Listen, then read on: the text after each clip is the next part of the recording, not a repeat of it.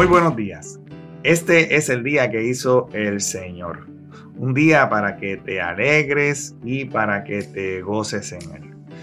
Hoy quiero compartir un tema contigo que lleva por título Soy débil.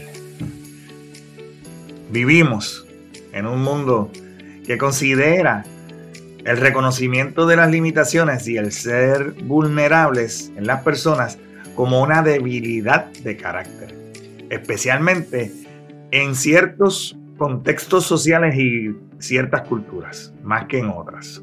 Muy a menudo vemos cómo se le da énfasis a la demostración de poder, a los logros y al éxito.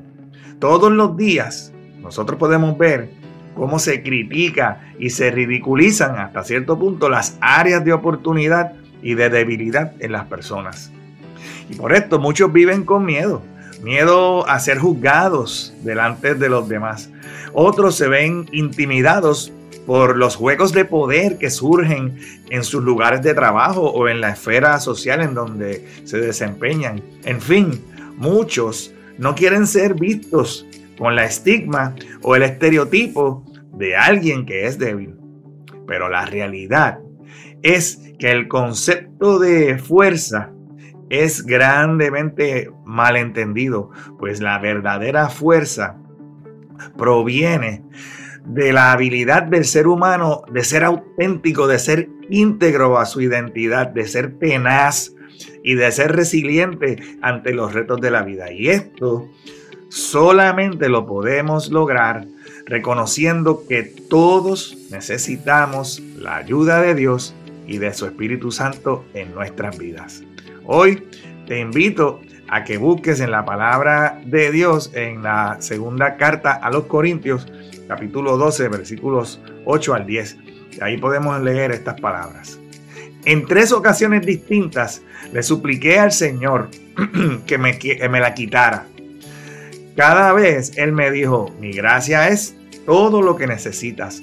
Mi poder actúa mejor en la debilidad. Así que ahora me alegra jactarme de mis debilidades para que el poder de Cristo pueda actuar a través de mí. Es por esto que me deleito en mis debilidades y en los insultos, en privaciones, persecuciones y dificultades que sufro por Cristo. Pues cuando soy débil, entonces soy fuerte. Aquí Pablo, el apóstol Pablo, nos está compartiendo que él tiene cierta aflicción y que le ha pedido al Señor en varias ocasiones que esa, eso que él percibía como una limitación o como un defecto le fuera quitado. La Biblia realmente no nos revela específicamente cuál era esa aflicción que agobiaba a Pablo, ya fuera algo físico, algo espiritual o algo emocional.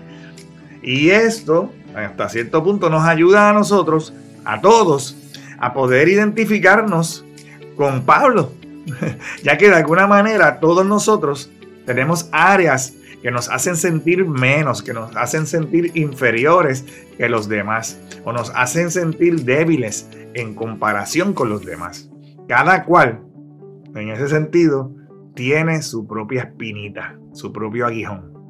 La realidad es que ninguno de nosotros estamos en un camino de perfección, sino que estamos en un camino de mejoramiento continuo hacia la perfección.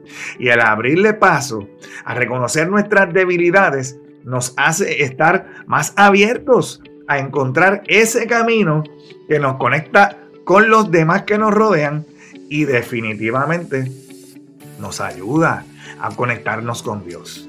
Esta experiencia de Pablo ante, ante la realidad de que a pesar de rogarle al Señor que le quitara su aflicción, esa aflicción permaneció, nos demuestra que aunque nuestras debilidades permanezcan, Nuestros propósitos no son detenidos ni cancelados. El propósito de Dios en tu vida no ha sido detenido ni ha sido cancelado. Aquí Pablo nos está hablando de que la gracia de Dios es suficiente. Y esa es la contestación de parte de Dios. Esa contestación nos lleva a cambiar nuestra perspectiva en cuanto a las debilidades. Pues en lugar de verlas como un obstáculo, las podemos ver como oportunidades para que la gracia y el poder de Dios se manifiesten en nuestras vidas. Pues cuando yo soy débil, dice Pablo, entonces soy fuerte. Y es que en nuestra humildad podemos ser entonces auténticos e íntegros y de ser buenos administradores del poder y la gracia que Dios ha depositado en aquellos que han recibido a Jesucristo como su Salvador.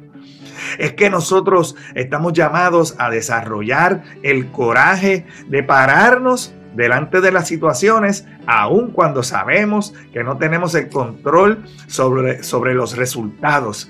Es el no dejar que las circunstancias sean las que nos definan. Es poder ver las grandes oportunidades que se esconden detrás de las dificultades. Es reconocer que no hay fracaso hasta que te rindes y eventualmente dejas de levantarte. Entonces es un fracaso. Estamos llamados a que permitamos que el poder de Dios se perfeccione en nuestras debilidades. Estamos llamados a ser diferentes, estamos llamados a hacer la diferencia y este es el día en que construyes tu futuro. Hoy estás haciendo los cambios que mañana vas a poder ver en tu vida. Este es el día que hizo el Señor para que te goces y para que te alegres en el que el Señor te continúe bendiciendo. En el nombre poderoso de Jesús. Amén. Si este contenido ha sido de bendición para tu vida, te invito a que lo compartas con otras personas, a que te suscribas a nuestro podcast y que nos sigas en nuestras páginas en las redes sociales.